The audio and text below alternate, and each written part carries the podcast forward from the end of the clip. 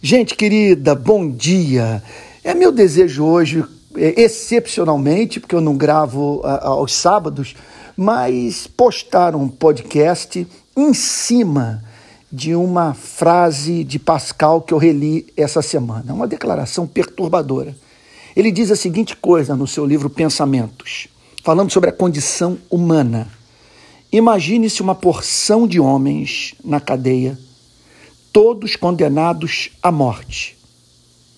Uns são diariamente degolados à vista dos outros, enquanto os que ficam veem a sua própria condição na dos seus semelhantes.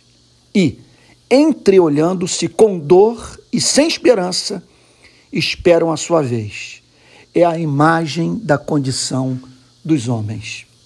Então, essa frase de Pascal conforme eu disse, sacada do seu livro Pensamentos, é, causa profundo desespero. O grande pensador francês nos traz à memória o fato de que a morte de cada ser humano anuncia a sua e a minha morte. Você e eu duramos pouco. Eu sempre julguei sem sentido pensadores existencialistas declararem que a vida não tem sentido. Por que o fazem? Por se preocuparem com os homens?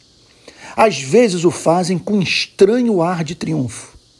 Parecem se regozijar por terem chegado à conclusão de que não há Deus e que nossa vida, portanto, é uma piada trágica num cenário de completa ausência de significado.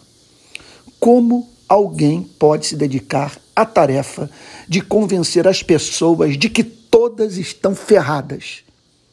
Pascal podia abrir a ferida. Ele era cristão.